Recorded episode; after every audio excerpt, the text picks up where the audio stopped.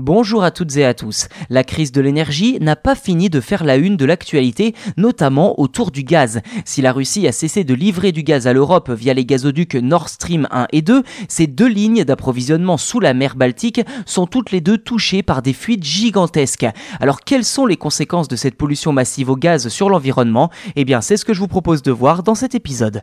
C'est à la toute fin du mois de septembre, lundi 26 et mardi 27, qu'ont été repérées trois grandes fuites de gaz au large de l'île de Bornholm, au Danemark, entre le sud de la Suède et la Pologne. Ce triste phénomène est même visible depuis les airs, puisque la surface de l'eau bouillonne par endroits sur un diamètre de 200 mètres pour la plus petite fuite et jusqu'à 1 km pour la plus grande. Si de nombreuses voies diplomatiques déplorent des sabotages, difficile de savoir comment se sont réellement produites ces fuites aux conséquences très sérieuses pour l'environnement car le gaz qui s'échappe contient du méthane, l'un des pires en termes d'effet de serre. D'après le dernier rapport du GIEC, le groupe d'experts sur le climat de l'ONU, un tiers du réchauffement déjà constaté serait dû au méthane dont les taux d'émission ont atteint des niveaux records en 2021.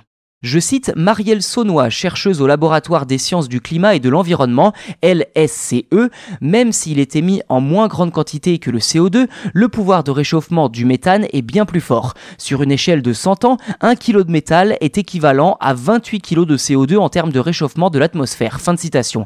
D'après les spécialistes, une grande partie du gaz relâché par les fuites se retrouverait directement dans l'atmosphère. À noter que lorsqu'ils ont été percés, les gazoducs étaient à l'arrêt, mais contenaient encore tout de même du gaz. Difficile de savoir précisément quelle quantité de gaz s'est échappée jusqu'à aujourd'hui, car seule la société Gazprom, basée en Russie, a la main sur les chiffres qu'elle ne communique pas pour l'instant. D'après une ONG allemande, la fuite avoisinerait plus de 356 000 tonnes. Pour le climatologue Zeke Hausvater, que je cite, cette quantité représenterait 6,4 millions de tonnes de CO2, soit l'équivalent des émissions d'un million et demi de voitures sur un an. Fin de citation.